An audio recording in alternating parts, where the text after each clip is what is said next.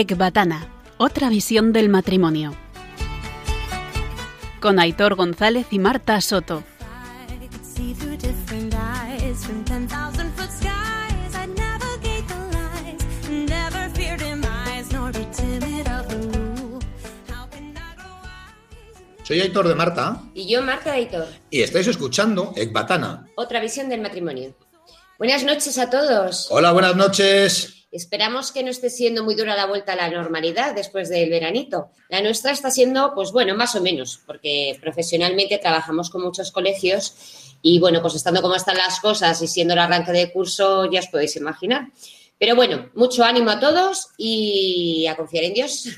Bueno, hoy vamos a tratar otro tema de vital importancia, de vital importancia dentro del matrimonio. La renuncia. Temazo, ¿verdad? Bueno, y además complicadete, Marta. Bueno, ¿y quiénes son nuestros invitados de hoy? Pues este mes os traemos otro matrimonio que para nosotros también es muy especial. Y bueno, el tercer matrimonio ya, tres programas seguidos, tres matrimonios. Sí, récord, ¿eh? Estamos cogiendo el gustillo de los matrimonios, ¿no? Bueno, y de hecho, al igual que en el último programa, primero tendremos un mini testimonio de vida orientado desde la renuncia, que nos va a dar este testimonio, y después ellos mismos nos hablarán, bueno, sobre ese tema, sobre la renuncia.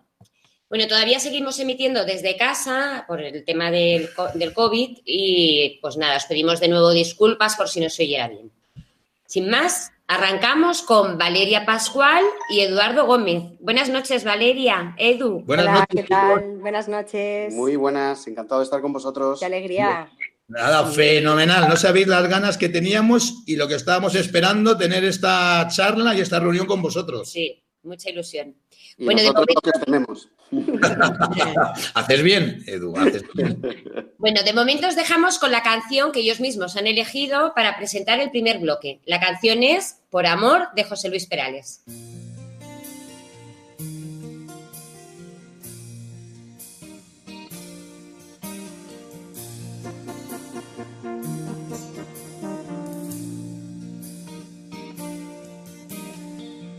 Es hermosa la vida si hay amor. Es hermoso el paisaje si hay color. Es hermoso entregarse por entero a alguien. Por amor. Por amor. Es más corto el camino si somos dos. Es más fácil fundirse si hay calor. Es mejor perdonarse que decir lo siento. Es mejor. Es mejor. Por amor. Es fácil renunciar y darlo todo sonriéndote. Por amor, es fácil abrazar a tu enemigo sonriéndole. Por amor es más fácil sufrir la soledad. Por amor es más fácil vivir en libertad.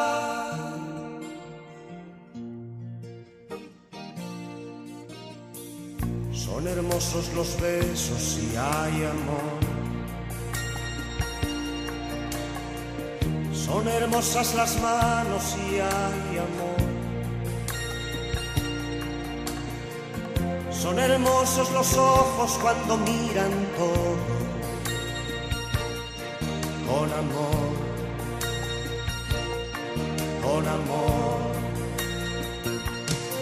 por amor. Es fácil renunciar y darlo todo sonriéndote.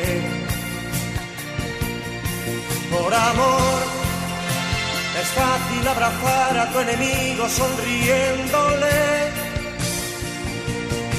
Por amor es más fácil sufrir la soledad.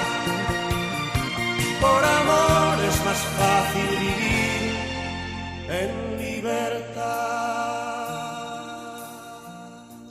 Y ahora, como siempre, tenemos que preguntarles por qué esta canción. ¿Algún ¿Qué? motivo en especial? A ver, a ver, a ver cómo salís de esta. ¿Eh?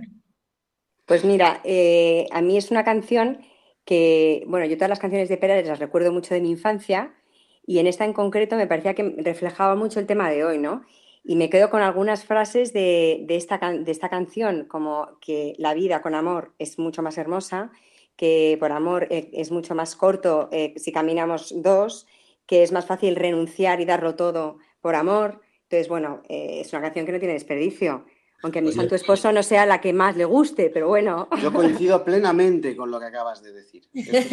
Bueno, Como buen esposo. eh, muy bien, primera buena renuncia. Eh, eh, Edu, oye, que sepáis que yo con 15 años tenía un cassette de los grandes éxitos de Perales, lo voy a reconocer aquí en privado, entre nosotros, y entre ellas estaba esta canción. Claro, en ese momento nunca le dije a nadie que yo escuchaba ese, ese, esa cassette. ¿eh? Bien, pero como, como os decíamos, en esta parte del programa, hoy vamos a escuchar el testimonio de vida de Valeria y de Edu, en el cual nos van a dar un ejemplo eh, eh, de cómo casi se trunca, si me lo permitís, ya nos matizáis vosotros ahora después, cómo casi se trunca vuestro matrimonio por tal vez en algunos momentos no haber priorizado correctamente y cómo a través de la renuncia a vuestro yo se salvó vuestro matrimonio. Bien, bueno, Edu, Valeria, adelante, contadnos cómo, dónde y por qué empezó todo. Pues, pues empezó todo un 9 del 9 del 99, un número muy fácil de recordar, Chan, chan, chan. hace 21 años y lo celebramos ayer, nuestro aniversario. Eh, bueno, eh, nos casamos muy jovencitos. La verdad es que mm, los dos somos personas que venimos de, tenemos cinco hijos, venimos de familias eh, católicas, practicantes. tanto él como yo, pues eso, hemos recibido pues una formación, tanto en casa como en el cole, pues nos han transmitido la fe, ¿no? Nuestros padres de misa diaria, gente muy practicante, ¿no? Eh, bueno, yo la verdad es que siempre desde muy pequeña eh, tuve una in- intimidad con Dios, pues de, trato en la oración, de ir a misa diario, de, relación con la Virgen.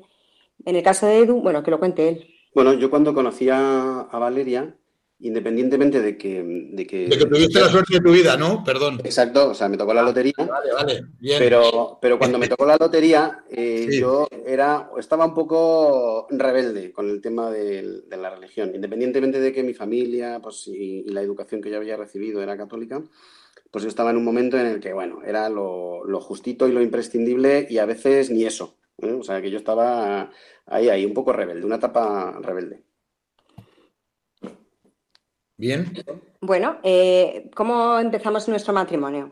Pues Bueno, entonces, nosotros nos casamos y, y yo, eh, a mí me encantaría, o sea, yo quiero poner primero el- mi, mi experiencia o lo que es lo que yo tengo, lo que, yo- lo que tenía yo en la cabeza, ¿no? Yo, nosotros nos casamos, eh, empezamos a, yo empiezo pues con, con el trabajo, trabajo en el mundo de la consultoría, un, trabajo que es bastante pues, eh, exigente, eh, que cuando empiezas, además empiezas con la ilusión de, bueno, pues de, de- de aprender, de progresar, de, bueno, pues de hacer carrera, y entonces pues priorizas eh, todo, y todo va en, función del, trabajo, trabajando pues casi 24 horas, viajando mucho, bueno, y yo me encierro, eh, me encierro en, en ese, en ese mundo y priorizo, y es la, bueno, pues es, es lo que yo, lo que yo mm, tengo en mi cabeza y en mi corazón, ¿no?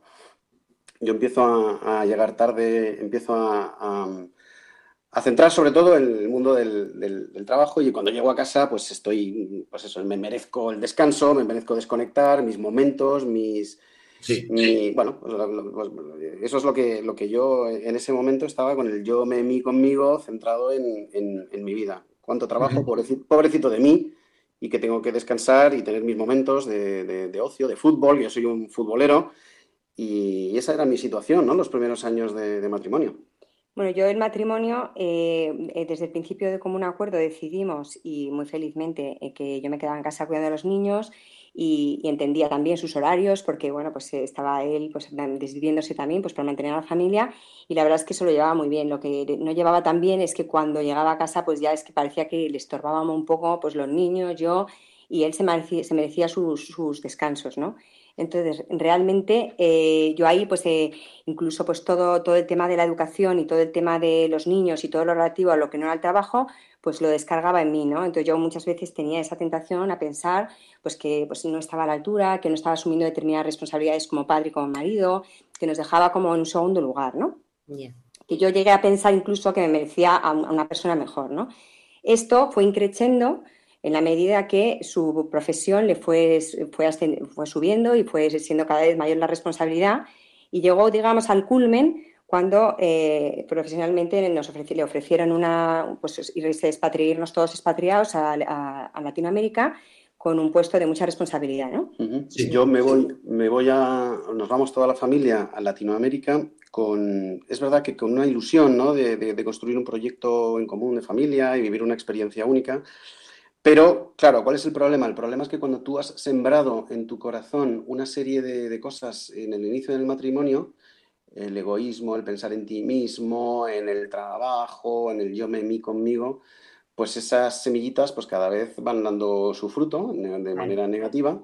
Y claro, ¿qué sucede? Que cuando te vas, cuando nos fuimos fuera, cuando me fui fuera, en mi empresa, pues me dio muchísima más responsabilidad, más trabajo, eh, más estrés.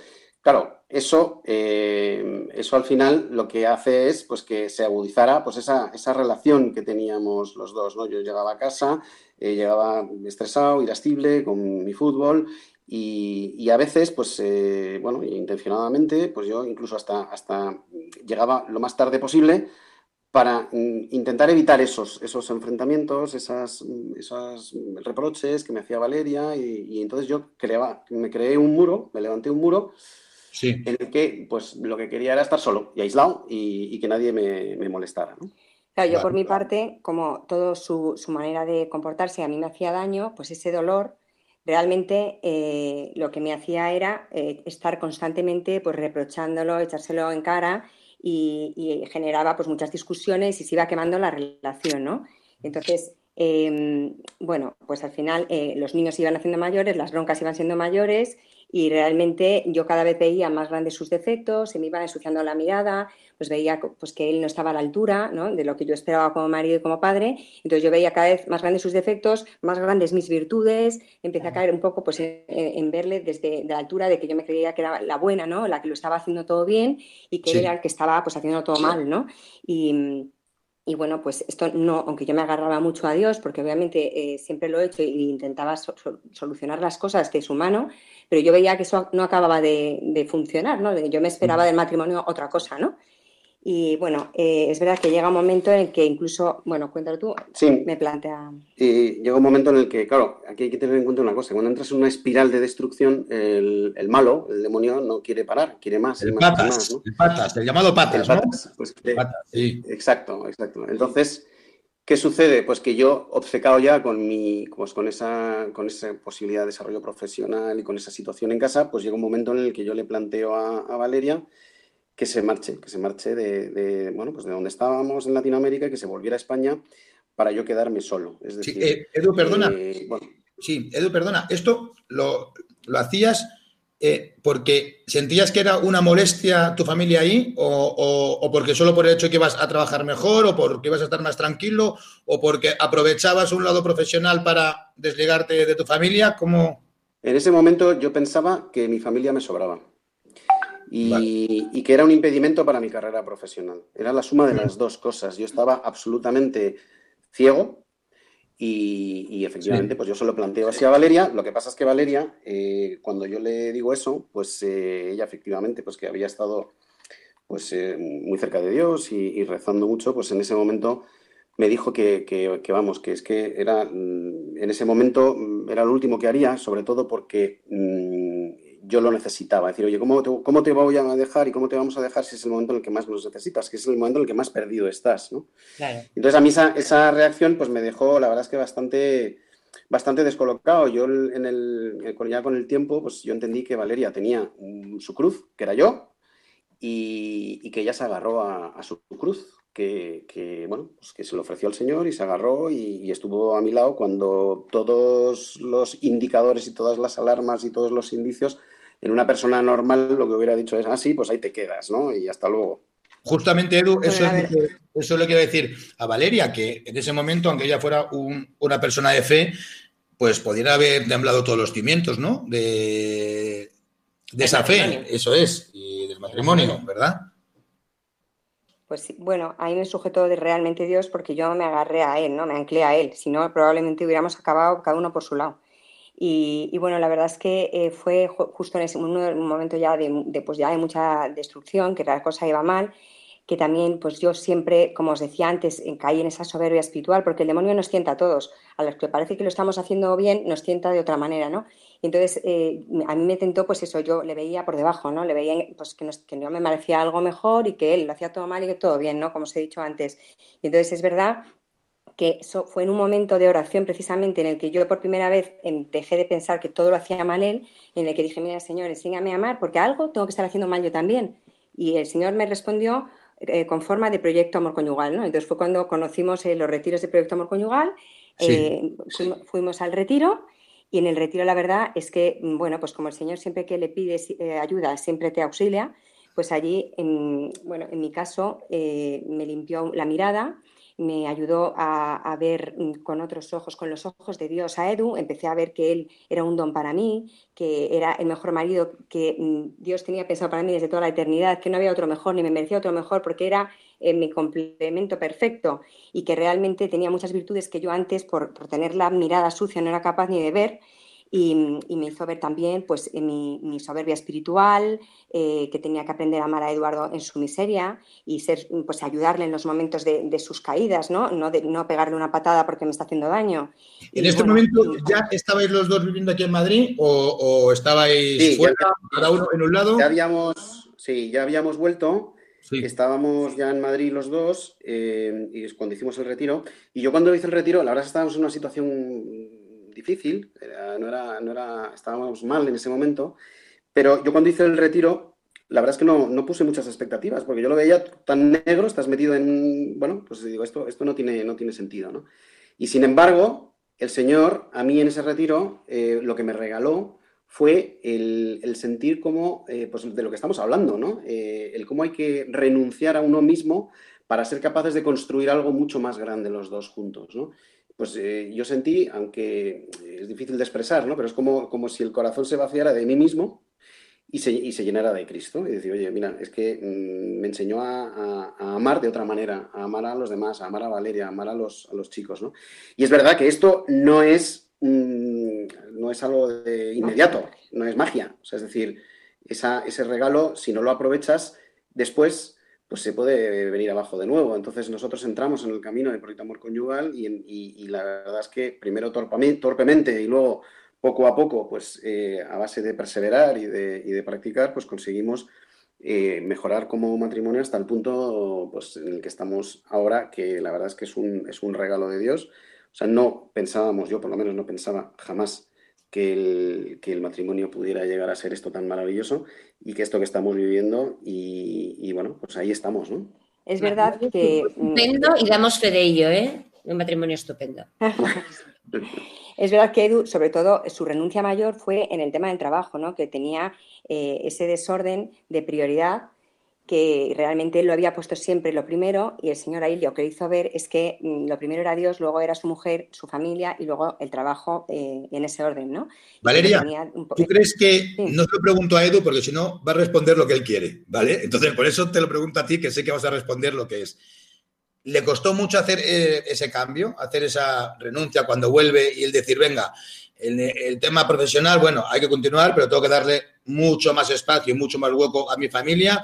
¿Tú crees que le costó que iba a ir renqueando, que por detrás iba tal o, o qué ves? Bueno, la verdad es que, como ha dicho Edu, no hay, no hay magia potagia. O sea, al final, cuando uno tiene unos defectos dominantes que te han acompañado toda tu vida, no es, de- no es que desaparezcan de la noche a la mañana. Tienes que batallar, tienes que ir viendo venir al demonio con, con su tentación y poco a poco, pues a través sea, de los sacramentos y de la.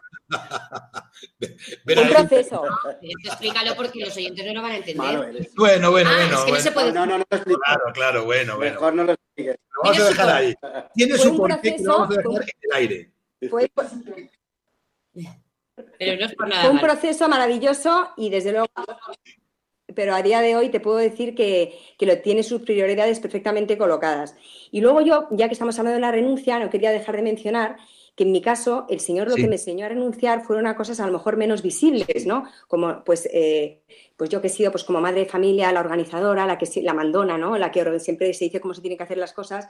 eh, Pues eh, a mí el Señor poco a poco me ha ido puliendo, haciéndome renunciar pues a no imponer siempre mi criterio, no imponer mi manera de hacer las cosas, eh, que a veces mm, objetivamente y con los ojos desde fuera puede parecer que es la mejor manera, pero a veces cediendo y renunciando por amor y haciéndolo como a lo mejor Eduardo lo quiere, resulta que sale mejor o que lo que hacemos es que nos queremos más, ¿no? Con lo cual, pues bueno, eh, ha sido un regalo el, el retiro porque vimos la luz para aprender a amarnos desde la renuncia, porque el amor en el matrimonio es mm, la renuncia por amor, así, así lo resumiría yo. Yo otro ejemplo que quiero poner de renuncia es que yo era, yo era un futbolero empedernido y todo, toda la semana estaba pensando en el partido que iba a jugar el fin de semana, o solíamos jugar los jueves o los viernes.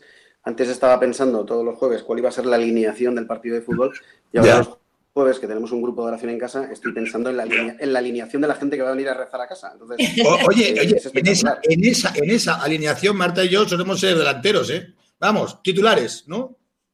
Hoy voy- hoy- Hoy, hoy, hoy creo que vamos a ir a la grada. bueno, Bueno, ay, oye, chicos, muchas gracias por, por vuestro testimonio. Bueno, pues fijaros, eh, hay un tema muy interesante relacionado con la renuncia y con vuestro testimonio, que es el tema de la dignidad. El hombre confunde el concepto de la dignidad y eso le lleva a volcarse pues, en otras cosas, como por ejemplo en el trabajo. Eh, en muchos casos ese aspecto profesional pues parece que es una carrera de fondo, ¿no? Eh, hacia adelante, donde ¿qué es lo que más importa, el, trabajo. Y mm, mira, definición de dignidad eh, mm, buscado por Google, por Google, por Google eh, que es la que entiende todo el mundo, yo creo. Capacidad del que se hace valer como persona, se comporta con responsabilidad, seriedad y con respeto hacia sí mismo y hacia los demás, y no deja que lo humillen ni degraden. Vamos, no deja que lo humillen y degraden, o sea, qué duro, ¿no? Qué, qué- qué cansado, qué agotador, qué triste. Eh, en fin, cuando entras en este ambiente profesional, pues todo alrededor me imagino que son peligros y vives pendiente de que no te pisen, rodeado de miedos y, bueno, pues al final entiendo, no sé si es un poco lo que te pasó a ti, Edu, eh, lo trasladas a tu casa y a tu familia y obviamente pues a tu esposa, ¿no? En este caso. Total que, bueno, pues al final, siguiendo esta definición de dignidad, pues Cristo parece que tuvo una historia de fracaso, muriendo como un criminal en la cruz y, y humillado y degradado. Sin embargo, pues mm, creo que es lo contrario, ¿no? Que es el momento más importante en la historia del hombre y a través de esa humillación y degradación nos salvó. Que es lo que salvó también tu matrimonio, ¿no? Eso es, ¿no? Eh. Vuestro matrimonio, perdón. bueno, eh, Eduardo, Valeria, muchísimas gracias por estas pinceladas sobre vuestras vivencias de caída y de salvación de vuestro matrimonio. Muchas gracias de verdad. Os dejamos ahora con la canción Todo va a cambiar de Niños Mutantes, con la que damos paso a la segunda parte del programa. Todo va a cambiar, todo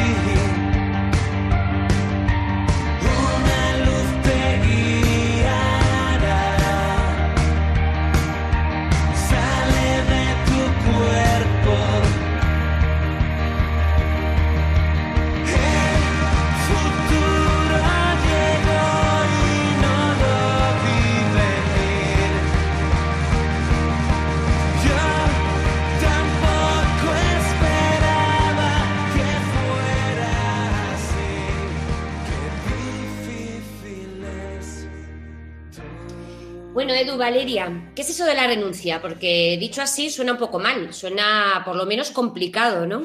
No- nos lo habéis comentado dentro del marco de vuestro testimonio, pero ahora nos gustaría, bueno, pues a ver si podéis profundizar, ¿no? Un poco más sobre la teoría o sobre los aspectos que vosotros queráis contarnos. Adelante. Sí, Marta, el- y Aitor, al final lo que tú decías antes, Marta, eh, lo de la dignidad es, es así, ¿no? Y, y esto nos lleva a que, a que mm, hay dos, dos maneras de ver las cosas, desde el punto de vista terrenal y desde el punto de vista de las cosas de Dios, ¿no? Y efectivamente esa es la contradicción. Y pasa lo mismo con la renuncia. Si tú la renuncia eh, lo planteas a nivel de individuo, eh, queda, es negativo, es, es, es algo que, que- de lo que te tienes que desprender, de algo bueno, eh, es, es poco atractivo. Al final dices, oye, renunciar, ¿y por qué voy a renunciar? ¿no? Pero sin embargo, la renuncia en el matrimonio ya te cambia otra dimensión, te cambia la dimensión de Dios, ¿no? Es dejar de, de- hacer algo, pero para crear algo mucho más grande, ¿vale? Es, es, eh, es otra dimensión completamente distinta. Entonces, esto, para entenderlo, eh, nos vamos al, al origen del, del hombre, ¿eh? que comentan en el Génesis. Y hemos sido creados, como decía el Señor, ¿no? hemos sido creados a imagen y semejanza de Dios. ¿no? ¿Y qué es Dios? Pues Dios es amor, obviamente, y es a la vez una comunión de, personas. Es Padre, Hijo y Espíritu Santo. Entonces nosotros, por eso, con esa dignidad que Dios nos ha dado desde, desde, la, desde la creación de, eh, Adán y Eva, eh, nosotros estamos llamados a vivir esa, esa, ese amor, esa, esa, comunión de personas en nuestro matrimonio, al igual que, que lo hace eh, la Santísima Trinidad.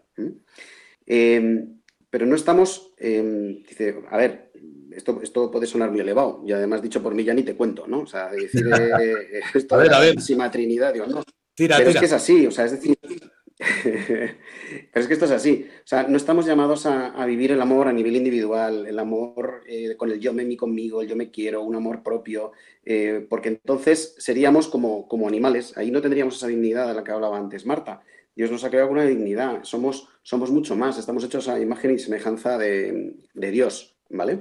Y, y entonces eh, eh, seríamos como animales, como animalillos, pues sencillamente que, pues lo que queremos es satisfacer, satisfacer una serie de, de apetencias. Pero el Señor nos decía ¿no? que hay que amar al prójimo como a uno mismo. Y para poder amar al prójimo, primero hay que amarse uno mismo. Hay que, hay que saber que somos hijos de Dios, que estamos hechos a imagen de Dios y nos tenemos que, que, que querer a nosotros mismos. Tenemos que, que amar Pero, como somos. Si Pero a nosotros mismos, eh, ¿merece la pena renunciar a una carrera prometedora frente a la posibilidad de ganar muchísimo dinero o tener, ¿sabes? Para tener contento a tu esposa, a tu esposa. Porque, es que el, el- ¿no? es que el beneficio de eso- día, El quererse a uno mismo es eso, ¿no? El llegar lejos, ganar dinero, tener una vida cómoda. Eso es lo sí, que lo que pasa es que uno se da cuenta Pero yo creo que ese es un amarse a sí mismo eh, entendido desde un criterio mundano, que eso es dar un- amarnos de manera desordenada, poniéndonos por encima de Dios y de nuestro matrimonio. Que eso es un poco el error en el que caemos. Y la diferencia es que cuando tú te amas a ti mismo, que Dios es el primero que dice, el primer mandamiento es amar a Dios sobre todas las cosas y al prójimo como a ti mismo. O sea, Dios no dice que no tengas que amar, pero amate en el lugar que te corresponde, ¿no?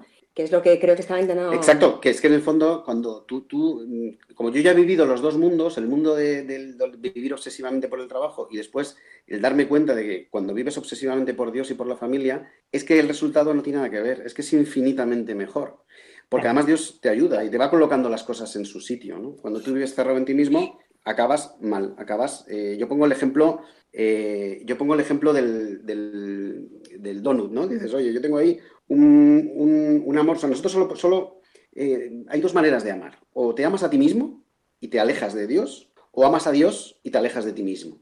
Entonces esto es como, como el donut. El donut es el círculo pequeñito, es el de te amas de ti mismo y al final te vas encerrando entras en un bucle, en un bucle de yo a mí, yo a mí, yo a mí, yo a mí. En cambio, cuando te abres y amas a los demás, eso tiende a infinito, no tiene límites por arriba. Entonces el beneficio es, es espectacular, ¿vale? Bueno, Entonces, buen eh, ejemplo, vamos a tomar nota del donut.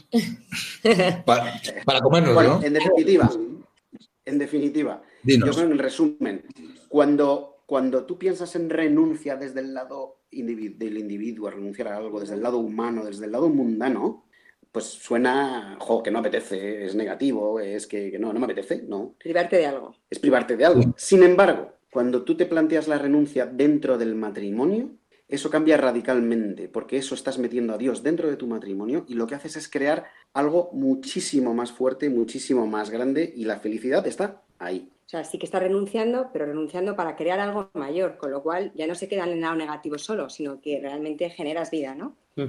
Eh, ¿Qué pasa? Que el matrimonio, el matrimonio cristiano, generalmente lo que suele ocurrir es que chico conoce chica, se casan y se van a vivir juntos a intentar continuar cada uno más o menos con sus hobbies, con sus sueños, con sus proyectos, con sus números de cuenta bancaria, intentar llevarse lo mejor posible. Y entonces, ¿qué es lo que ocurre? Que entonces es que nos estamos distinguiendo de una pareja de hecho o de un matrimonio civil. Claro, Nada. Estamos dejando nuestro matrimonio Efectivamente, ahí el sacramento lo estamos aparcando, o sea, no, no, no lo estamos viviendo. Esto, por ejemplo, es algo que lo vemos clarísimo con los sacerdotes. La vocación sacerdotal, que es un sacramento, que eso significa que Dios te da la gracia para esa llamada a la que has sido, que te está haciendo, ¿no? a la que está siendo llamado, eh, implica para un sacerdote cambiar rotundamente su vida, renunciar a su vida anterior y entregar su vida por completo a Dios, incluso llegar al martirio si es que es necesario.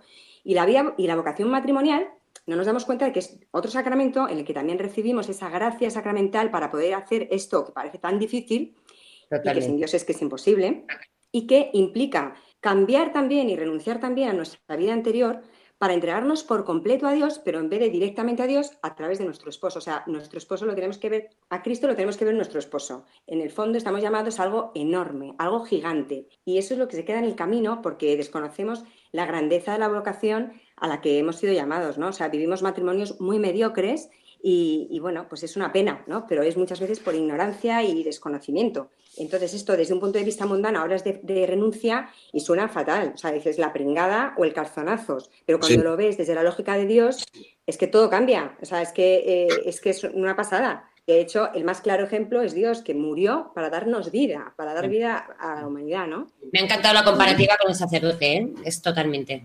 Sí, ¿verdad? perfecto, sí. sí. La renuncia. Mm. Hemos estado, eh, eh, este verano hemos estado en una charla con Monseñor Murilla y dijo una cosa que nos, nos encantó, ¿no? Puso el ejemplo de, de lo que os comentaba antes, ¿no? De, de cómo se ama, si, si, o sea, solo hay dos maneras de amar. Y lo dice San Agustín en las dos ciudades de- del mundo, ¿no? Que una ciudad es la de ciudad de Satanás, que es Babel, ¿vale? Y está centrada en uno mismo, en, en el rechazo a Dios, eh, etcétera, etcétera. Y eh, la otra es la ciudad de Dios. La ciudad de Dios, ¿vale? Pues que está centrada en amar a Dios, eh, bueno, pues mm, olvidarte de uno mismo y- y darte a los demás. Y esos son dos caminos, son dos caminos, son dos ciudades que son dos canteras de trabajo. Y nosotros libremente elegimos dónde queremos trabajar, en una o en otra, así de sencillo. Y al final, esa es la, la- la clave de, de cómo mm, se puede encontrar la felicidad. Claro, pero hay que trabajar. Eso es lo que es cierto también, ¿no? Que esto es trabajo Claro, y pues- o sea, no nada, no nada cae del cielo, así como así, ¿no? Claro, trabajar. de hecho, eh, mm, por eso dice que tenemos que reconocer en qué cantera trabajamos, si can- trabajamos para nosotros mismos o para Dios. Y por eso debemos de renovar continuamente nuestra intención profunda por la que hacemos las cosas, ¿no? Debemos de examinarnos a lo largo del día muchas veces de por qué estoy haciendo las cosas. ¿Estoy actuando por amor a Dios o me estoy buscando a mí, no? Entonces, bueno, el, el problema fundamental que yo veo eh, en general en la sociedad en la que vivimos es que estamos, llevamos inyectado en vena el criterio mundano, ¿no? Y a Dios lo hemos dejado prácticamente aparcado pues en la primera comunión. Entonces, el criterio mundano eh, nos parece ya lo lógico, esa es nuestra lógica, por desgracia, ¿no? Es porque yo lo valgo, porque yo tengo derecho a, porque tengo que pensar en mí, porque la autoestima, esa autoestima que está absolutamente mal entendida, como si el entregarte y renunciar por amor nos fuera a desintegrar la autoestima, cuando es totalmente al contrario, cuando eres capaz de vivir para, eh, para mm, satisfacer tus propios apetitos, lo que haces es rebajarte y denigrarte a, la dignidad de un animal. Y sin embargo, cuando eres capaz de entregarte por amor, eh, lo que estás haciendo es a- eh, te engrandeces, ¿no? Engrandeces porque estás viviendo acorde a la dignidad que Dios te ha dado, ¿no? Entonces, la consecuencia de esto que yo veo fundamental es que necesitamos llenarnos de la lógica de Dios eh, a través de, pues de, su palabra eh, en- la oración es fundamental leer la palabra de Dios para encontrar y ir empapándonos de la lógica de Dios. Sin ir más lejos, el otro día eh, leía este evangelio que para mí me parecía como un evangelio que resume muy bien la lógica de Dios, que a los ojos humanos es cero apetecible, pero Sí. que es justamente eh, la lógica de Dios, que ah, si me dejáis la leo en un segundito, que dice, Sí, claro. a vosotros los que me escucháis, os digo, amad a vuestros enemigos, haced el bien a los que os odian, bendecid a los que os maldicen, orad por los que os calumnian, al que te pegue en una mejilla, preséntale la otra. Al que te quite la capa, no, no, no se lo impidas, dale también la túnica. Tratad a los demás como queréis que ellos os traten, porque si amáis a los que os aman, ¿qué mérito tenéis? Si prestáis solo a aquellos de los que esperáis cobrar algo, ¿qué mérito tenéis? Por el contrario, amad a vuestros enemigos y haced el bien sin esperar nada a cambio, y, esa se- y será grande vuestra recompensa y seréis hijos del Altísimo, porque Él es bueno con los malvados y desagradecidos. No juzguéis y no seréis juzgados, no condenéis y no seréis condenados, perdonad y seréis perdonados, dad y se os dará, pues con la medida con la que midiereis se os medirá a vosotros. O sea, a mí me parecía un evangelio que digo, mm, esto es exactamente la lógica de Dios, que es cómo tenemos que vivir nuestro matrimonio, ¿no? Sí. Y, y luego, pues para terminar, también, mm, por supuesto, no dejar de mencionar los sacramentos. Si no, nos, eh, si no vamos a la fuente de agua viva alimentarnos de la gracia, como se decía antes, esto es imposible de vivirlo. Y entonces eh, necesitamos acudir a la confesión porque estamos hechos de barro todos y al final vamos a caer mil veces y necesitamos ir al encuentro de la misericordia de Dios para aprender a amar a nuestro esposo o esposa con misericordia y también para, para levantarnos y tener la gracia para no volver a pecar. Y luego, por otra parte, eh, el sacramento de la Eucaristía, que mm, lo pensaba yo esta mañana. Digo, el Señor podía haber muerto una vez y decir, bueno, ya está, yo ya he muerto y he redimido a la humanidad. Y sin embargo, se ha querido quedar en un trozo de pan en el que cada día, en cada misa que hay en el mundo, está volviendo a morir por nosotros, aunque no de forma cruenta, para que dejarnos claro que es que esa es la única manera. O sea, que esa es la única manera de amar, no como el mundo nos quiere hacer entender. Pero efectivamente, esto solo lo podemos hacer con la gracia de Dios. Entonces, a mí me gustaría eh, mm, recuperar de la parte del testimonio un ejemplo para que pues, los oyentes eh, entiendan o, o vean mm, bueno, cómo afecta esto en el día a día. ¿no? Yo pongo el ejemplo mío del fútbol. Yo he sido, oye, pues me ha gustado mucho el fútbol, jugar al fútbol y he estado toda mi vida jugando al fútbol. Es verdad que durante el noviazgo yo también jugaba al fútbol, pero ¿qué pasa? Que cuando ya nos casamos, para mí el fútbol era como una prioridad. Y, y era, si no jugaba al fútbol, vamos, o sea, eh, ardía Troya. O sea, yo tenía que jugar al fútbol y además en los horarios que fueran y entrenar. Y Era el centro de tu vida, ¿no? El fútbol en sí mismo es malo. ¿Perdona? Que era el centro de tu vida. El fútbol. Correcto. Era, en el fondo, en el fondo, ¿qué es lo que estaba haciendo yo? Estaba mm, algo que no es malo, el fútbol no es malo, pero si, lo, si, no, si no eres capaz de priorizarlo o, o darle, darle un sentido, eh, bueno, pues el lugar que ocupa de verdad dentro de tu vida, pues se puede convertir en malo, efectivamente, porque te está alejando, te está, te está alejando de lo que te rodea, te está alejando del matrimonio y al final se convierte en algo malo. Es como, es como, como se convierte tu, en tu amo, ¿no? Al final tienes una serie de amos, eh, te esclavizas, te esclavizas. Mira, y mira, patas- eso te pasa Sí. Mira, Edu, yo eso eh, eh, nos, nos van a poder tachar de, de locos, pero me imagino que estarás de acuerdo conmigo, Valeria, tú también. Algún oyente puede decir, bueno, pero estos están como una cabra. A mí eso me costaba un montón de entenderlo hace, hace mm, dos años y medio, tres, antes de mi conversión y cuando empezó mi proceso de conversión, me costaba entender eso, ¿no? El tema de priorizar. Y yo, porque claro, lógicamente, en la sociedad de hoy te dice, bueno, pero ¿cómo no vas a poder ir a jugar tú un partido de fútbol el sábado por la mañana y el domingo si quieres ir a hacer senderismo? Tú tienes que estar bien primero tú para poder estar bien con los demás y patatín, patatán, y ¿por qué no vas a poder ir a jugar al, golf todos los viernes? Bueno, es que al final yo lo que he ido pensando y digo, vamos a ver, es que como estás diciendo, todo en su justa medida, que yo me vaya a jugar un partido un sábado de 10 a 11 de la mañana y a las 11 y media estoy en casa, no hay ningún problema. ¿Cuál es el problema?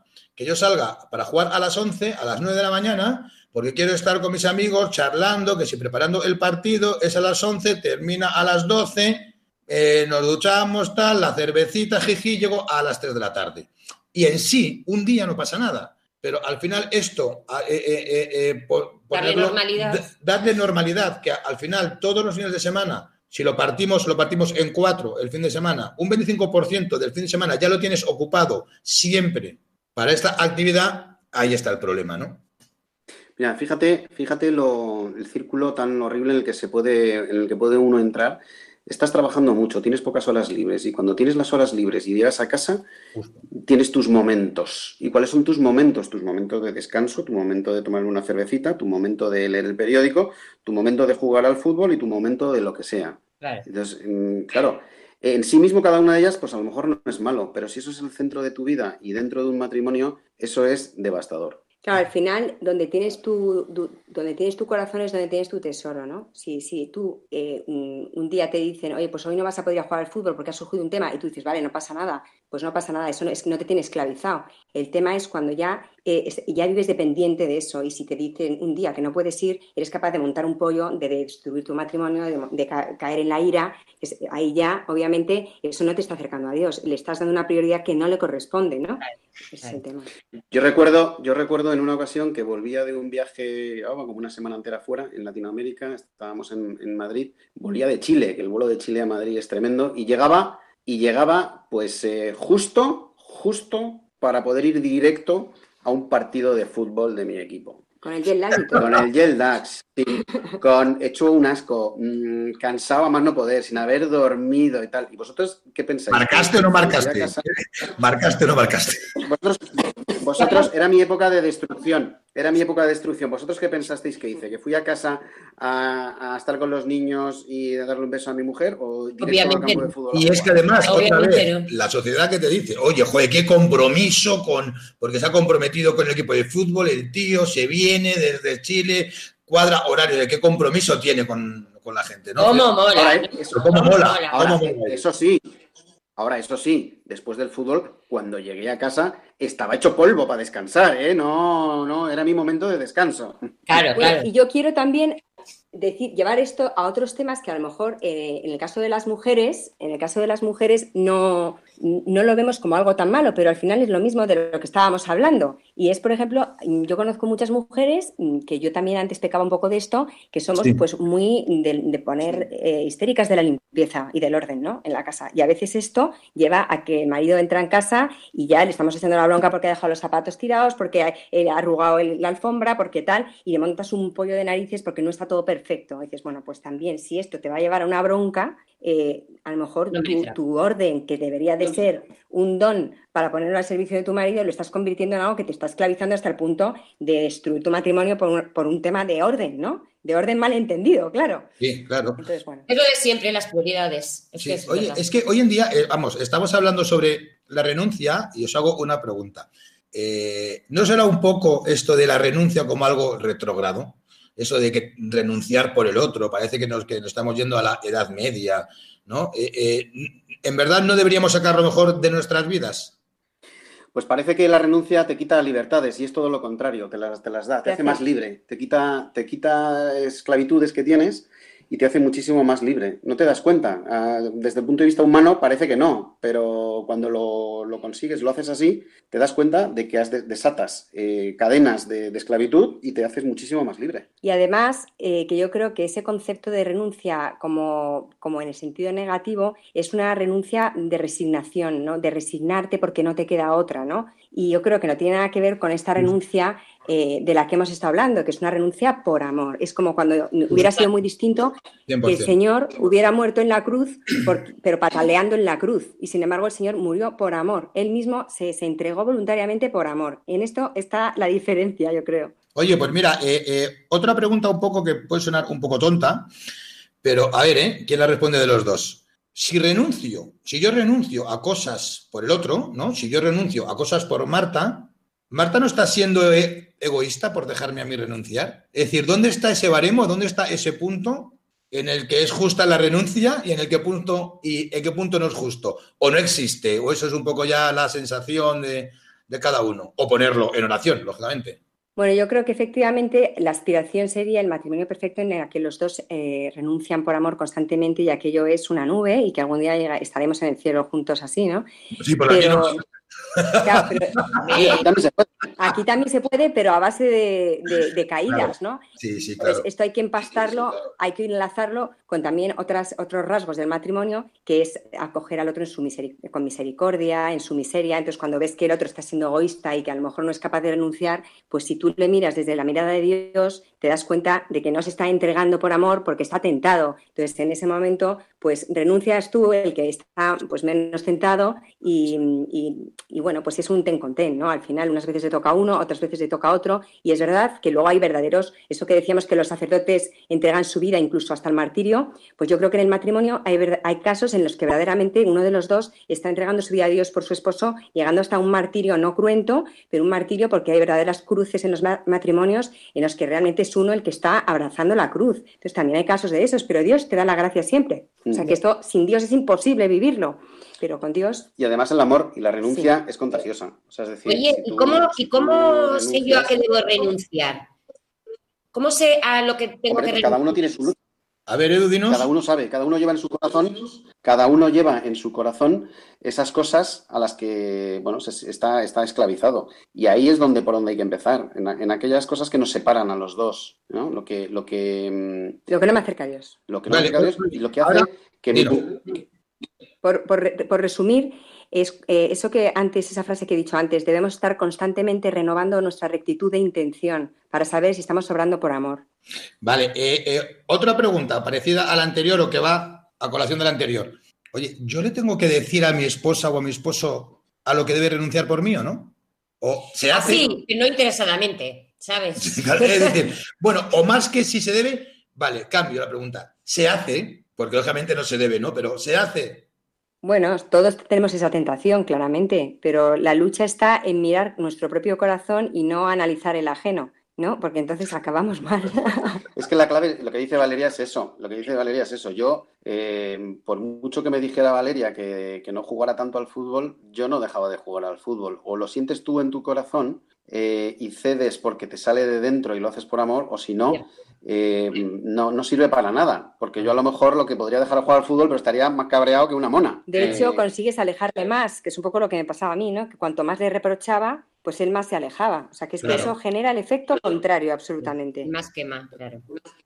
Mira, yo eh, quería remarcar una cosita, que es que creo que además justo, vamos, que lo has dicho tú, Valeria, que al final hay que ver renunciar no como algo negativo, sino al final es una... Es, un, Es una virtud. es, es, es un liberarme de, de algo que me ata, ¿no? Eh, además, de algo que, que me aleja de lo más importante, ¿verdad? Claro, yo creo que es eso, es que es, es a ver quién ama más.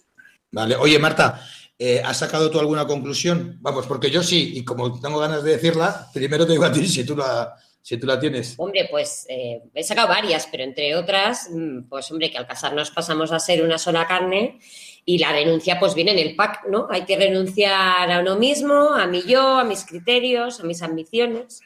Y bueno, pues eso conlleva pues también renunciar pues a esos sueños que a veces tenemos también pues en la juventud, ¿no? Pero bueno, renuncias a sueños igual que se plantean otros nuevos, ¿no? Para que dan sentido a, a, bueno, pues para llevarlos a, a realidad, pero en nuestro matrimonio. Entre matrimonio, ¿no? Eso es. Claro. Vale. Oye, Marta, ¿y no me vas a preguntar a mí por mi, cru- por mi Uy, conclusión tú o qué? sacado 150. Que- A ver. Oye, que yo te he preguntado tu conclusión para que me preguntaras a mí por la Ah, mía. vale, vale. Aitor, ¿cuál es tu conclusión? Joder, menos mal, gracias, Marta.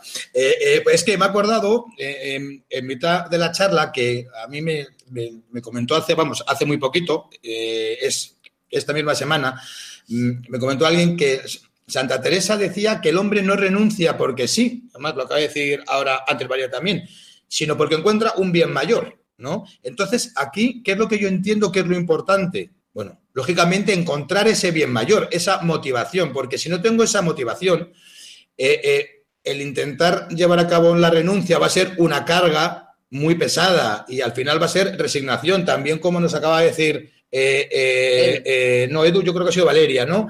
Em, em, ahora, es decir, para que exista esa unión dentro de- del matrimonio, no sé, y no sea una convivencia pura y dura o, uno- o unos caminos paralelos, el matrimonio yo quiero que requiere de, otra vez, creo que también ha dicho Valeria, Edu, tú, yo creo que a ti no te he escuchado mucho, ¿eh? Requiere renuncias de amor, ¿verdad? Por amor. Y- Claro, renuncias por bueno, amor. Es yo que yo se lo he explicado, yo se lo he explicado todo antes y le he dejado a ella que lo diga. Vale, vale, vale, vale. Fenomenal. Renuncias por Oye, amor, claro, No de amor. ¿Perdona? renuncias de amor. Mira, renuncias es que por amor. hay, hay una cosa. Claro, renuncias por amor. Aitor y. Bien, bien, bien. a- Aitor y Marta, A ver, decidnos. Miedo me das. quiero, quiero añadir una cosa. En relación, a, en relación a lo que estás diciendo, yo quiero añadir una cosa. Vale, un minuto. Nosotros Vale, eh, nos casamos con el objetivo, nosotros nos casamos con el objetivo de ser felices. Y la felicidad solo se consigue si aprendemos a renunciar. Si no renunciamos por amor, al final no somos felices en el matrimonio y, al- y- y lo que estamos es, pues, eh, pues, pues eso, pues unos infelices eh, que estamos pues perdeados, frustrados, porque no entendemos la verdadera vocación del matrimonio. Mira, Edu, a mí eh, lo que acabas de decir me ha hecho recordar de, una señora, una, chica con la que coincidí en Medjugorje. Me acuerdo que era una época en la que, bueno, estábamos empezando, yo estaba empezando mi camino de conversión e intentando cimentar nuestro matrimonio en una base sólida. Eh, en Medjugorje, hablando con esta persona, me dijo que ella había tenido problemas en su matrimonio y que hablando con el sacerdote que les casó, que era muy cercano a ella, le dijo, pero vamos a ver, ¿y tú por qué te has casado? Y dijo, para ser feliz. Y le respondió, claro, es que ahí está el error. Le respondió su director espiritual, es que tú te casas no para ser feliz, sino para hacer feliz a tu cónyuge, que al final, ¿cómo se consigue eso también? A través de la renuncia. Claro. ¿Verdad? Bueno, eh, Edu, Valeria, muchísimas gracias. Ahora con la canción Solo si es contigo de Bombay y Bebe damos paso al último bloque del programa, El propósito.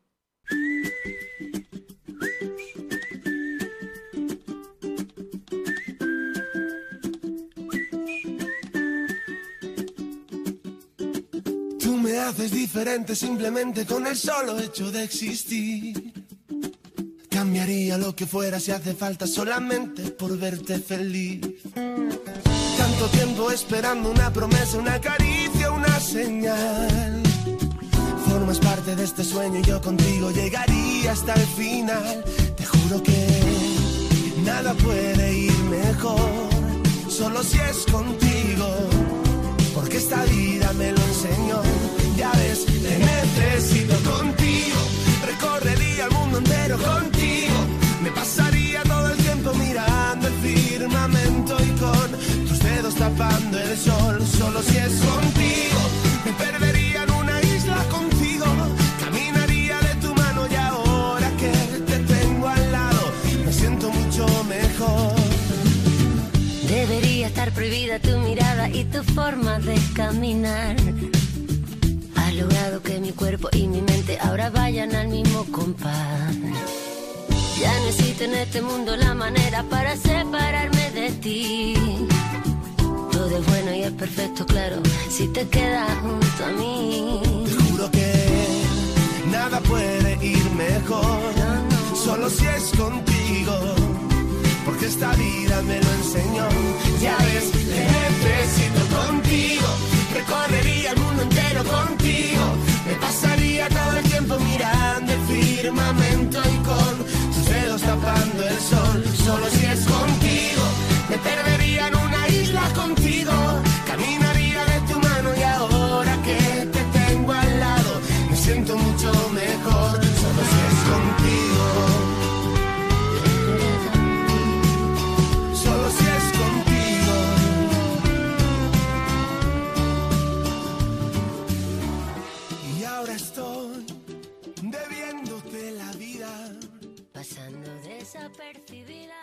Bueno, el propósito que nos marcaron nuestros últimos invitados, Vicente y Monse, fue pedir en oración a la luz del Señor, pues ver esas pruebas recurrentes que en mi vida pues tengo con mi esposo, con mi esposa, y plantearme retos para amarle o amarla en esa situación. Oye, espera Marta, un segundo, porque si os habéis dado cuenta los oyentes, en los últimos dos o tres programas, cuando hemos comentado el propósito que nos había marcado el, el- invitado anterior, no hemos dicho nada. Bueno, yo no, yo no he dicho nada porque es que ya me daba vergüenza y, y apuro porque no había logrado los objetivos de, de esos propósitos. Entonces, Marta, déjame que esta vez, que sí que lo he intentado y creo que medianamente lo he conseguido, que lo cuente. Te voy a dejar, pero voy a decir antes que el objetivo no es lograrlo, sino intentarlo. Intentarlo. ¿Mm? Vale, fenomenal. Intentar mantenerlo también, ¿no? Claro. Vale, bueno, pues... Es vivir luchando. ¿Yo qué he hecho? Yo lo que he hecho ha sido, eh, hice fue al día siguiente del programa, busqué en qué prueba sentía yo que me ponía Marta, ¿no? O en qué situaciones para mí eran de prueba con Marta. Y me las puse en un WhatsApp que me creé para mí mismo, un, un grupo de WhatsApp. Y al lado me puse qué acciones o qué podía hacer en esos momentos que me estaba llegando la prueba. Pues es una tontería, de vez en cuando los miraba, así de reojo, que me daban ganas de borrar el grupo a veces eh, de WhatsApp que, que me había creado, pero bueno, yo creo que al final más o menos, mm, pues no sé, Marta, dime tú, pero creo que este mes ha sido Yo lo que más quiero aclarar, fructífero. yo lo que quiero aclarar es que no eran muchos, sino que es falta de paciencia, ¿no? Mía, ¿no? alguno que otro, Marta, Pues sí, alguno que otro. Sí, Aitor, se ha notado. ¿Sí? que se ha notado. sí. Pero lo dices porque estamos No, no, aquí en antena o qué? No, no, lo digo de verdad. ¿Seguro? de verdad. Bueno, chicos, pues nada, ¿qué propósito habéis pensado ponernos para este mes? A ver, a ver, que tenemos ganas ¿eh? de escucharlo. Edu, Valeria, a ver si va a ser fácil o no. Bueno, yo creo que es fácil. Bueno, es difícil, pero que es necesario. Pues hemos pensado eh, pues que los esposos renuncien a algo. Es decir, si sabemos que hay algo de nuestro esposo que, que no, que no nos gusta o que, o que, bueno, pues que no, que nos quitan un poco la paz, pues que seamos capaces de, de, mm, renunciar a eso. Que cada uno renuncie a algo que le distancia de, de- de su, bueno, pues de su esposo o de su esposa. Pero que lo haga por amor, eso es lo importante. Básico. Vale, muy bien. Entonces, resumiendo, sería renunciar a algo por nuestro esposo y hacerlo por amor o nuestra esposa. Bueno, o Claro. oyentes, ya sabéis, tenemos que todo el mes para hacer renuncias por amor por nuestra esposa. Eduardo, Valeria, muchísimas gracias, primero de todo, por abrirnos las puertas de vuestro corazón. Muchas gracias. al chicos. contarnos, bueno, pues todas las vivencias que ha- habéis tenido eh, eh, a través de la renuncia y cómo os salvó vuestro matrimonio y por la charla. Muchísimas gracias a vosotros. Encantados de, de estar aquí. Volver- volveremos a traeros seguro. Os dejamos con los informativos de Radio María. Buenas noches y mejor fin de semana. Buenas noches. Chao.